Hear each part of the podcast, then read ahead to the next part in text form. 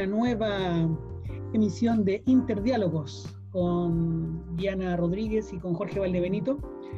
Y esta semana vamos a estar con un tema, vamos a estar reflexionando en torno a la violencia, a propósito de la investigación que viene desarrollando Diana en torno al uso de la violencia en tanto expresión cultural, también que puede ser rastreada en diferentes modos de de elaborarse, de proyectarse, de expresarse, y en el caso que ella investiga, eh, en experiencias, en, expresiones más bien estéticas, eh, vinculadas al audiovisual, al cine y algunas de sus variantes. Así que, bueno, como, como inicio, primero darle la bienvenida a Diana, a Jorge, y mm, partamos el tiro, Jorge, con, con Diana, escuchando, y luego nosotros le hacemos algunas preguntas. Diana, Me parece bien. Que nos comente un poquito eh, cómo tú trabajas el concepto de violencia y cómo lo podríamos comprender nosotros a partir de ahí. Sí, gracias chicos. Bueno, buenas tardes a todos. Eh, básicamente el trabajo que yo voy a presentarles ahora es, eh, tiene que ver con una reflexión que estoy realizando acerca de la violencia en general y a partir de ello las violencias, ¿no? como haciendo una tipología de la, de la misma. Eh, yo estoy utilizando una plataforma de descripción, digamos, la estoy visualizando dentro de cómo se describe o cómo se está viendo dentro del de, eh, cine, cine dramático, crítica social ensayo cinematográfico. Pero para ello, eh, primero, pues obviamente vamos a partir por plantearles lo que estamos trabajando como, como violencia, como violencias y enseguida con el concepto que yo estoy eh, desarrollando que se he denominado violencia proteica. ¿no? Bueno, en general, eh, primero eh, tenemos que entender que la violencia como concepto general ha estado largamente estudiado en la historia, nos ha acompañado desde que el hombre es hombre, la mujer mujer, es decir, el ser humano existe. Y la, en, en su definición, digamos, oficial, una definición que puede denominarse como oficial dentro de la OMS, se, se, considera como el uso deliberado de la fuerza física o del poder, ya sea como amenaza, como de, o, o de, de, manera efectiva, eh, contra una persona o un grupo de personas, básicamente, ¿no?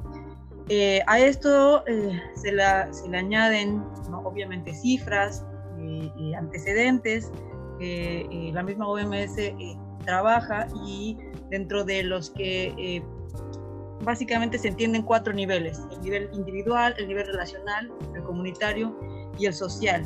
Dentro del primer nivel, nosotros podemos reflexionar acerca de una violencia a partir de nuestra historia de vida, la salud, de dónde es originaria la persona, su, su entorno inmediato.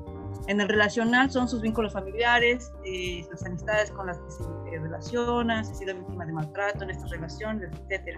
En un nivel comunitario, eh, donde las personas pueden encontrarse, por ejemplo, en la escuela, en el lugar donde reside y todo ese tipo de, de, pequeñas redes.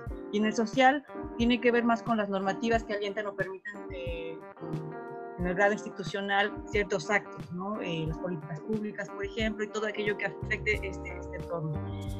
En estas eh, se entienden también algunas categorías em, en las que nosotros tenemos que pensar quién ha cometido el, el, acto que se considera violento, quién es la víctima, qué tipo de, y a qué tipo de violencia se ha este, sometido a la, a la que es eh, víctima.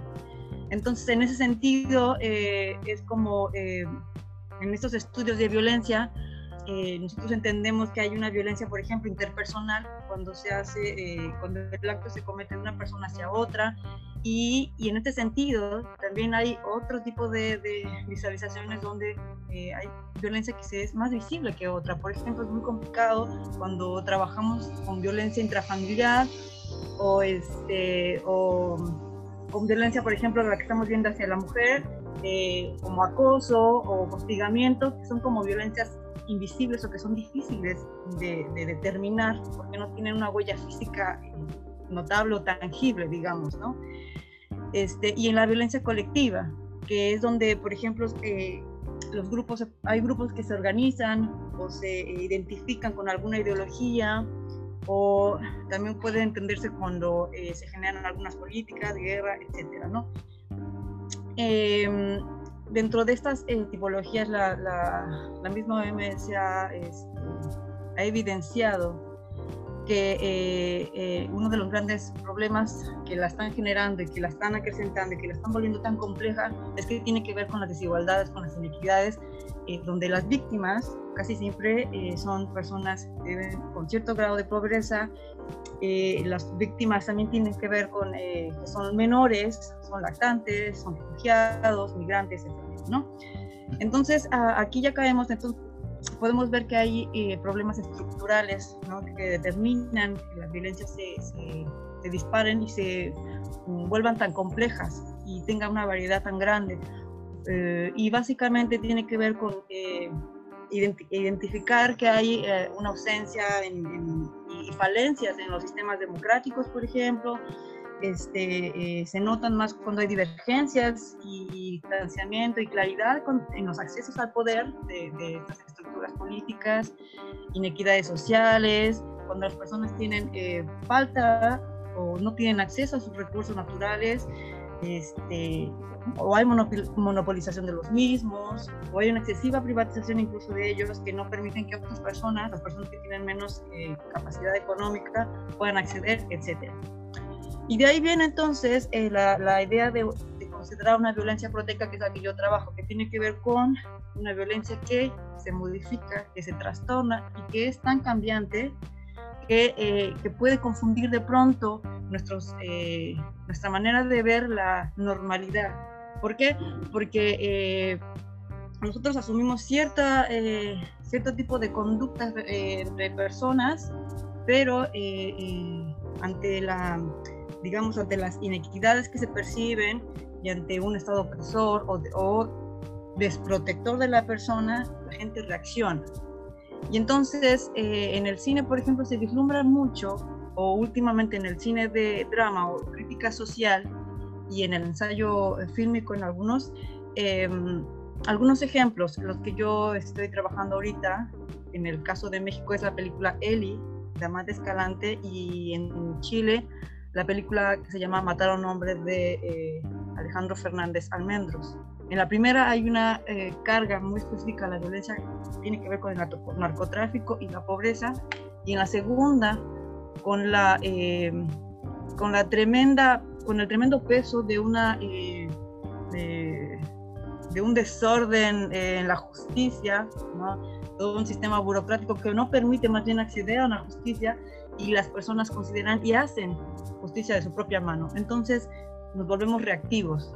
La violencia que yo trabajo eh, permite vislumbrar y reflexionar acerca de cómo las personas se hacen reactivas cuando no eh, tienen cercano, no reconocen eh, un nivel de, de, justicia en ese sentido. ¿no?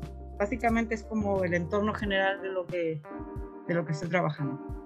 No sé si... Jorge, ¿algo para sí. Bueno, me parece interesantísimo el, fenómeno que estás contando, Diana. De hecho, en específico, la unidad de observación, analizar este tipo de fenómenos desde el cine probablemente sea un, aspecto muy innovador de, tu propuesta, sin duda. Y yo, para profundizar, te, preguntaría por algunos elementos actuales de coyuntura, en, en particular en, lo que tú relatas o lo que figura en, esa película que es matar a un hombre, es específicamente el hecho de cuando la persona hace justicia por sus propias manos, cuando el sistema institucional que debiese sancionar, digamos, eh, que el sistema judicial, que, acá hay, hay, un crimen de por medio, hay un asalto, hay una serie de situaciones. Yo me acuerdo de esa coyuntura, además, que salió en los noticieros en todas partes. Eh, ¿Cómo, ¿Cómo, ves tú el, fenómeno que actualmente está ocurriendo hoy, 4 eh, de agosto del 2020, en las zonas periféricas de lo que figura en los medios de comunicación de masas como eh, de las grandes ciudades y, estas detenciones ciudadanas o formas de justicia popular que, de repente eh, son proyectadas como, como actos precisamente de justicia ante la inoperancia de las autoridades? pero que también encierran eh, una serie de contradicciones o paradojas. A mí personalmente me parece un poco que tiene que ver con actitudes proto, protofascistas de parte de la población, pero que tienen un trasfondo tremendo, muy controvertido y muy complejo además. Entonces, por ahí yo, me gustaría conocer cómo abordas tú y cómo tu, propuesta eh, es potencia para analizar este tipo de acontecimientos. Sí, Jorge, realmente el el problema que se puede visualizar actualmente es, eh, tiene unas características muy complejas, sobre todo porque no se caen en paradojas, efectivamente, ¿no? Hasta qué grado entre pares podemos hacernos daño y hasta qué grado podemos hablar de justicia.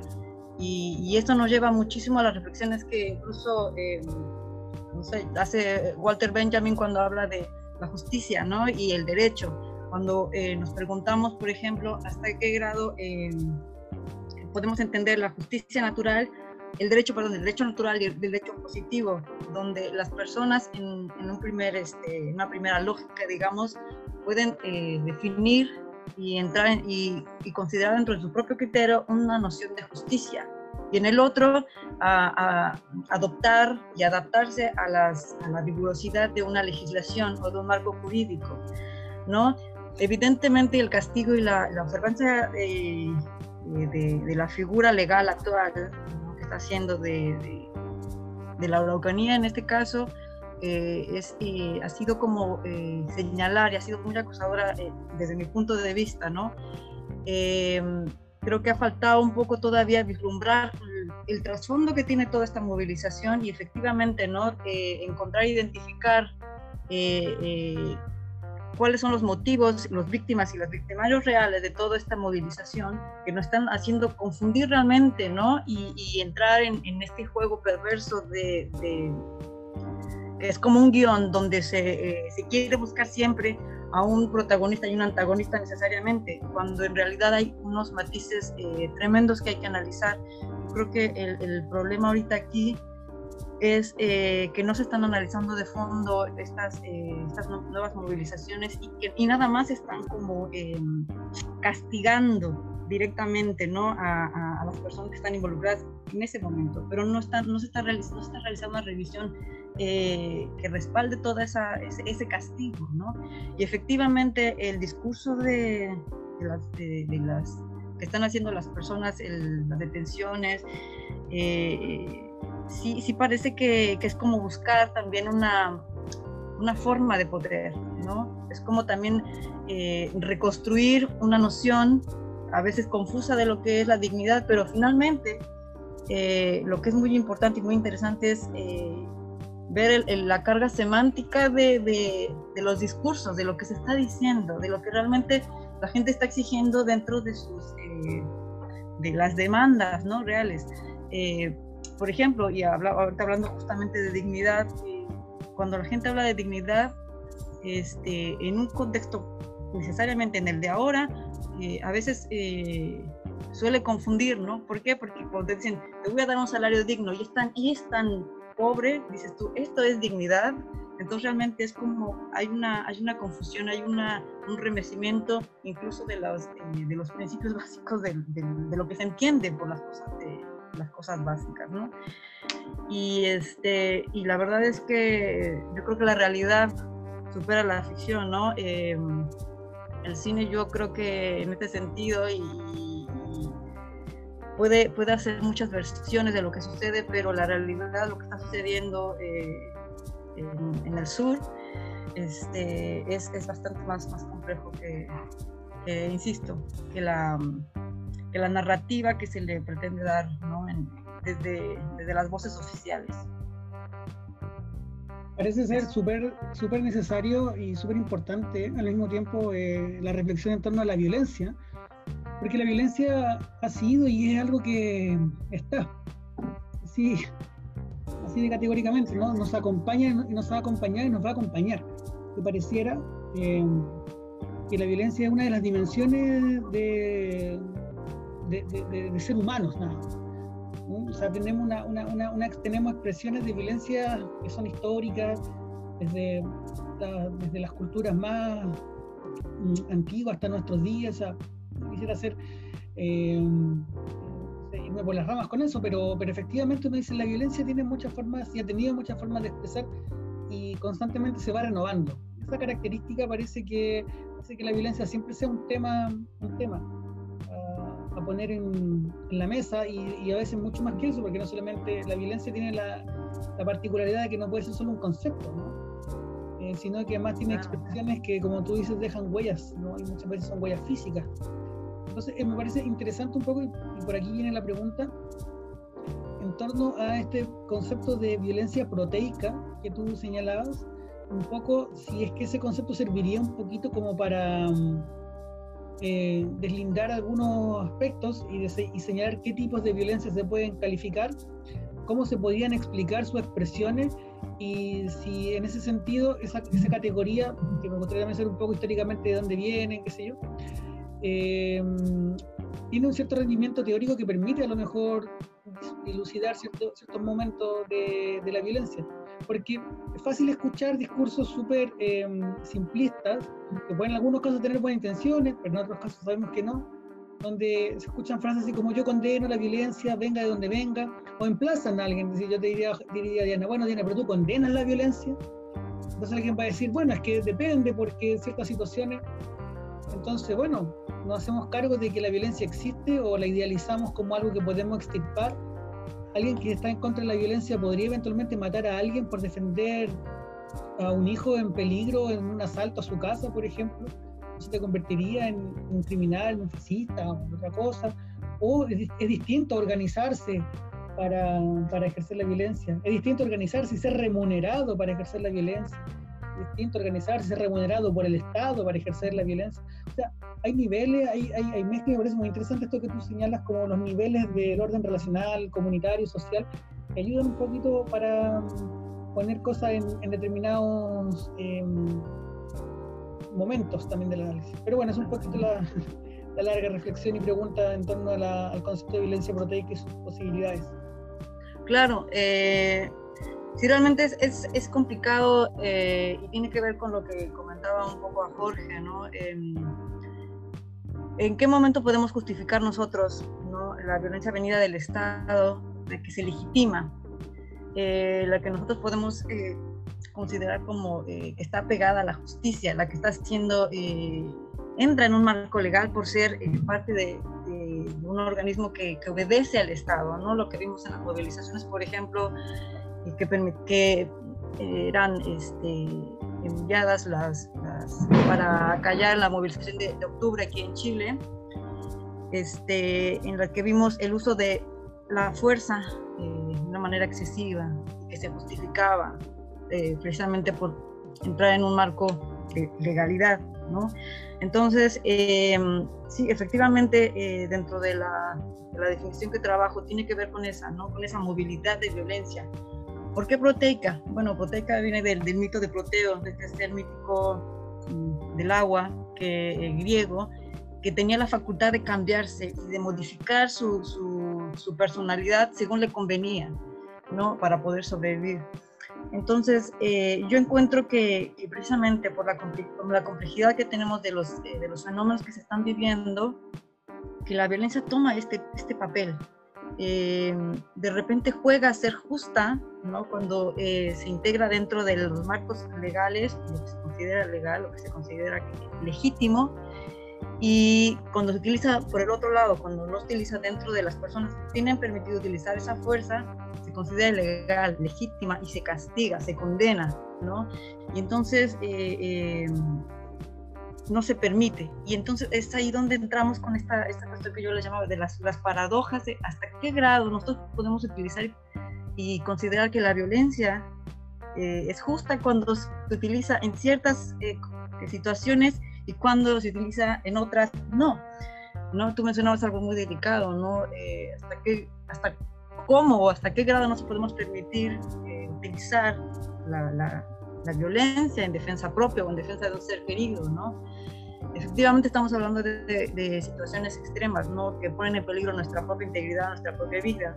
Y ahí yo creo que entran los marcos internacionales que tienen que ver con la, con la protección a la vida, a, lo, a, los derechos humanos, ¿no? que tienen que considerar justamente esas eh, esas pequeñas y grandes matices que nos están ahorita causando tantos problemas, ¿no?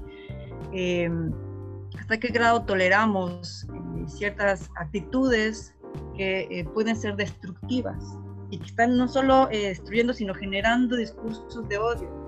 Entonces, el, permitir estas actitudes de una violencia disimulada, ¿no? de represiva o abiertamente eh, eh, eh, castigadora e hiriente, como lo vimos en, las movilizaciones del año pasado, hasta qué grado nosotros podemos tolerarlo. ¿no? Y, es ahí donde entra justamente la noción de, del Estado, ¿no? Se supone que el Estado tendría, tiene esta legislación, tiene una judicatura, tiene una administración, eh, y tiene que tener cierto nivel de control y de protección a la ciudadanía. Pero cuando uno no se identifica y no se siente protegido, entonces se vuelve uno reactivo. Y eso es lo que estamos viendo eh, sobre todo en, muchas situaciones, y no solo en Chile, ¿no? Vimos en, el mundo entero unas movilizaciones que tenían que ver con esta eh, crítica al Estado, con, esta, este, con este hartazgo ¿no? de la opresión, de la pobreza, etcétera, que estaban eh, eh, utilizando las movilizaciones y, y, los actos que eran como violentos hacia el Estado, ¿no? Con, con esta eh, idea de exigir, de dar a conocer una opinión que antes no se escuchó. Entonces, lo que estamos viendo es que tenemos que ver que hay un trasfondo anterior y largo, ¿no? Y no tenemos que quedarnos solamente con el, con el hecho en sí, y eso es lo que ha faltado muchísimo, ¿no? Ver, revisar realmente los hechos históricos que nos han llevado a, llegar a este grado de, de, de, actuaciones. Diana, eh, en ese sentido, la, la, violencia tiene sin duda una multiplicidad de formas de, manifestarse. Eh, y algunas de ellas, claro, uno las puede analizar desde, desde la coyuntura de, de estas mismas manifestaciones. Pero tú ahora has señalado algo que me parece sustancialmente importante, que es el tema de, qué pasa con estas violencias que son o que responden más bien a variables de carácter estructural. Cómo estudiarlas desde la historia, cómo estudiarlas desde la articulación de, sucesivas coyunturas, o, como se quiera eh, eh, plantear. Eh, y específicamente en el caso de la OMS, que fue la, lo, que señalaste en un comienzo, la OMS como organismo internacional es, uno de los más avanzados en términos de, la constitucionalización de su, de, su régimen interno. Y, y, este, digamos, colisiona en todo momento y lugar con las distintas jurisdicciones locales de los sistemas de salud nacionales, etc. Entonces me imagino que tiene una serie de dificultades para implementar, digamos, sus indicadores, índices reductores, digamos, de la complejidad asociada en este caso a lo que son los fenómenos que están eh, tratando, como es el caso de la violencia. ¿Cómo, cómo, digamos, nosotros, o cómo planteas tú en tu, en tu análisis, eh, diferenciar eh, coyuntura de estructura y, y, cuando queremos verlo en un nivel macro, digamos, mundial, las particularidades de cada estructura y coyunturas particulares de cada contexto? Entonces, ¿cómo, cómo, planteas tú, digamos, analizar, digamos, este tipo de, de, diferencias? Primero creo que eh, habría que reconocer que eh, dentro de, no sé, de una visión global hay, hay como, eh, obviamente, ¿no? Tenemos que distanciar y diferenciar las particularidades identitarias de cada región. Específicamente Latinoamérica, por ejemplo, y, y a partir de, organismos tan importantes como la OMS que rescatan y que tienen una serie de, números oficiales donde eh, la violencia es, eh, es tremenda. Los números que, que, se rescatan hasta el 2019 son, altísimos en América Latina, eh, que tienen que ver con homicidios y tal, sobre todo en muertes, violencia a partir de homicidios.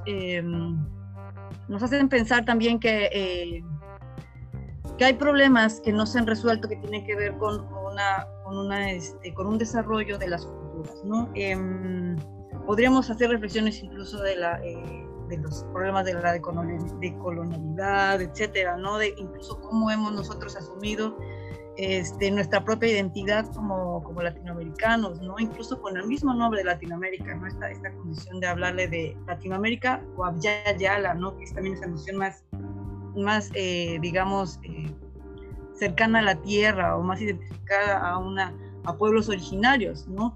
Es otra de las, de las batallas que estamos teniendo acá. Eh, hay, un, hay un autor, Hastings, plantea, por ejemplo, que la, la definición em, que tenemos de, de, de, de, nuestro entorno ha sido básicamente una noción bastante europeizada, ¿no? muy occidental, cristiana, efectiva. O sea, pensarlo efectivamente de esa manera es considerar que, las, que hay una lógica que diferencia entre civilización y barbarie y que nosotros tenemos que estar dentro de la civilización. Esta visión como dicotómica nos hace pensar que la barbarie la, asociamos necesariamente a los pueblos que no son eh, los que han sido europeizados, ¿no? Y de ahí todo el discurso de eh, desencanto, de, racismo, etnocidios, etcétera, ¿no? Eh, pero tiene que ver con una visión, eso, dicotómica, que canaliza la energía en, esta energía negativa a la calificación de barbarie, de pueblos bárbaros, ¿no? Eh, estos que no se han unido a la noción modernizadora de, la nación actual, etcétera, ¿no? Que no pertenece a la, digamos, a la, eh, a la cultura oficial. Y este, en México y en Chile, por ejemplo, que son mis polos que estoy eh, trabajando, ¿no? Ahora que estoy fuera de México, que me permite visualizarlo desde fuera de México y ver, ¿no? Toda esa este encuentro de, y desencuentro donde los pueblos originarios también son violentados. Y acá se ve en estas movilizaciones en Araucanía, por ejemplo, eh, eh, lo que vemos es que se subordina, se subordina, de una manera bastante insensata la validez de esos pueblos originarios, ¿no? Entonces, eh, la, la, idea de trabajar y de reflexionar con estas nociones de, violencia es reconocer que hay, que hay visiones intermedias, hay matices y que la visión dicotómica de, civilización y barbarie tiene que ser ya desprendida, ¿no? Es, eh, es algo que nos está cargando y con la que, que, nos pesa y que nos sigue castigando y que ahora mismo evidenciamos que incluso eh, eh, hace que nos encontremos entre pares y, choquemos, ¿no? Que nos encontremos en una confusión de, de principios de identidad. Ya, bueno, súper interesante también el, punto. Mira, tú señalabas respecto precisamente a todo este devenir, que hay algunos problemas que generan, y voy a insistir a lo mejor con la que preguntaba recién, no porque no lo haya respondido, sino que porque me parece interesante de, reflexionar, y que precisamente pareciera que muchas veces la violencia es la expresión empírica. O sea, es el golpe concreto que es el mazo en la cabeza, el puño en la cara, es la pedrada contra algo, y, esa, y, esa, y eso es la violencia.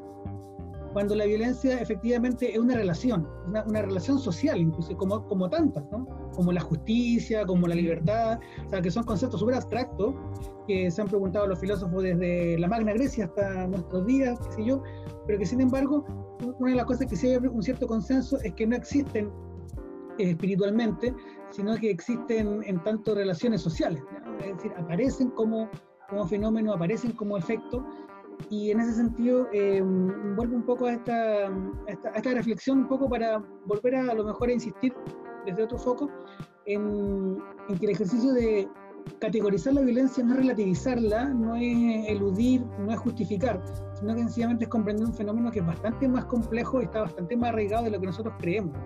No es lo mismo efectivamente una violencia doméstica, pero no porque no sea relevante, sino que porque efectivamente cuando hablamos de violencia doméstica se quiere particularizar el, hecho y ahí pasa a ser un fenómeno empírico muy, muy concreto y la, alejamos de otro, de otro aspecto.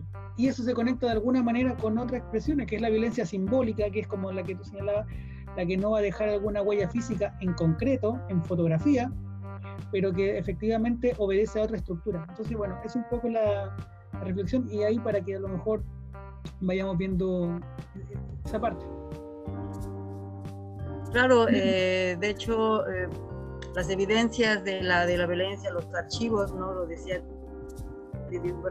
también son engañosos porque hay, hay mucha hay mucho material que se ha destruido, lo que nos quedan son huecos, nos quedan cenizas, ¿no? y, de los que hay que eh, rebuscar para reencontrar nuevamente la historia. Es como predecir el pasado, decía él, ¿no? Eh, que es esa dificultad que necesariamente eh, es importante recuperar para, para entender lo que está sucediendo porque de lo contrario nos quedamos con elementos presentistas, insisto, ¿no? en, en, estos em, hechos que solamente son como visualizados en el momento y que, y que, y que nos hacen ignorar el pasado, ¿no? Y, y no puede ser de, de, esa manera, me parece que es muy, delicado eh, sí, encontrar eh, o quedarnos solamente con hechos de, de, un solo momento e ignorar todo el, el contexto que hay detrás ¿no? Y en este sentido el Estado, el Estado tiene una responsabilidad muy grande porque finalmente, eh,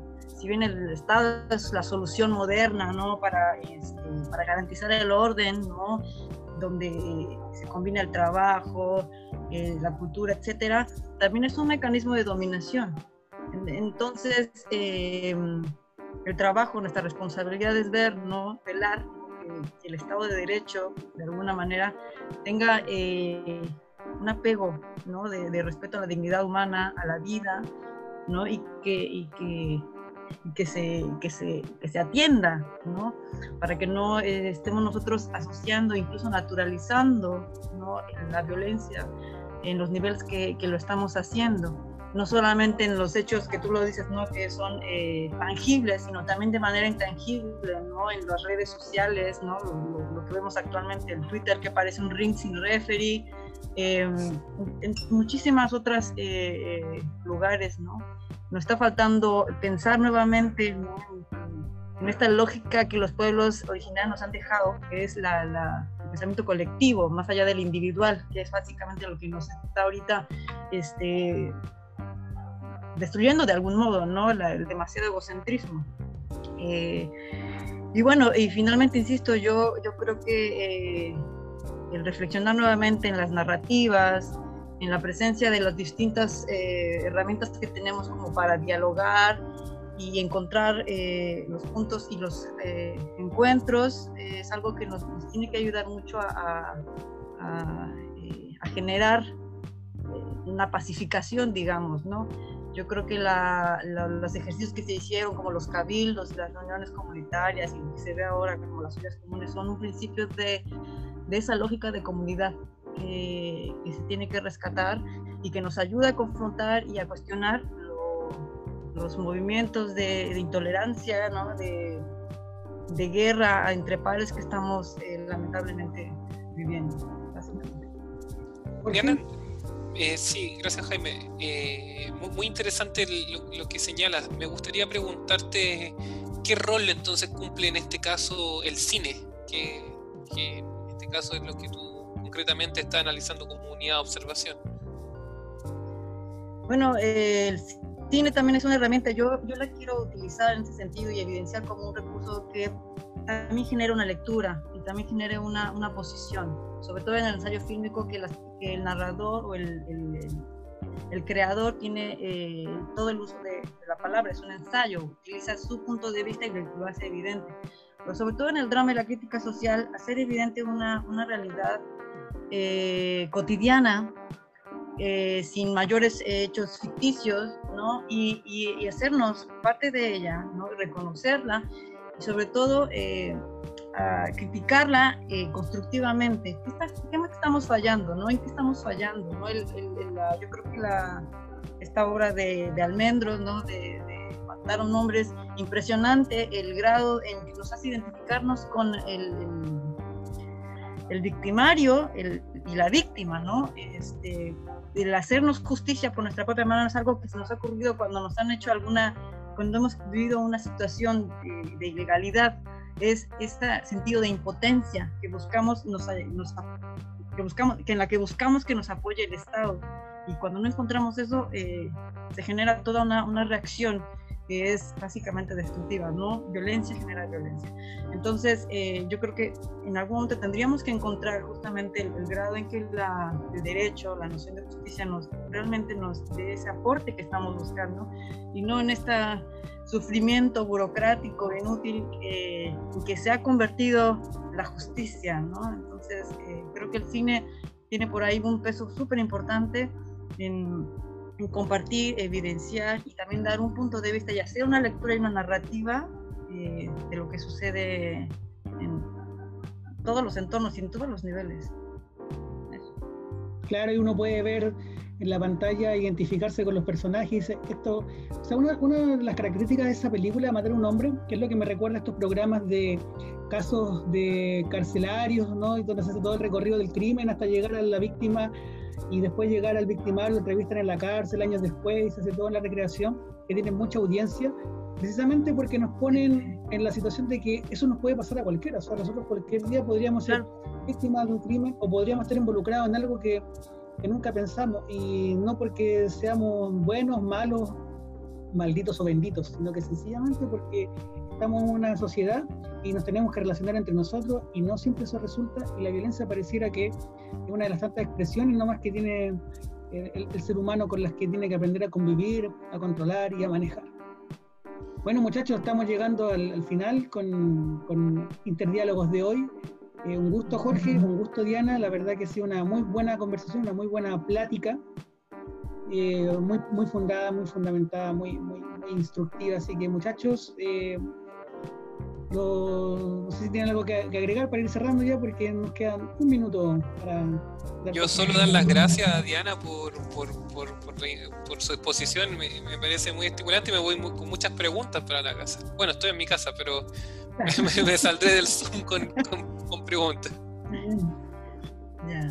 muchas gracias a ustedes, eh, chicos. Eh, un gusto, yo creo que es un tema de múltiples posibilidades. Eh, yo creo que la, la, la invitación es a, a continuar reflexionando en torno a ello y construir eh, fuentes que nos ayuden a encontrar eh, algunas respuestas o más preguntas. Más preguntas. Así es, muchas más preguntas. Nos quedamos con ganas de más preguntas. Jorge, Diana, esto ha sido Interdiálogos y bueno, les damos las gracias también a todos quienes han escuchado este podcast, esta grabación. Un abrazo y que estén muy bien y nos estamos viendo próximamente. Chao, hasta luego. Gracias, chao. Gracias chicos.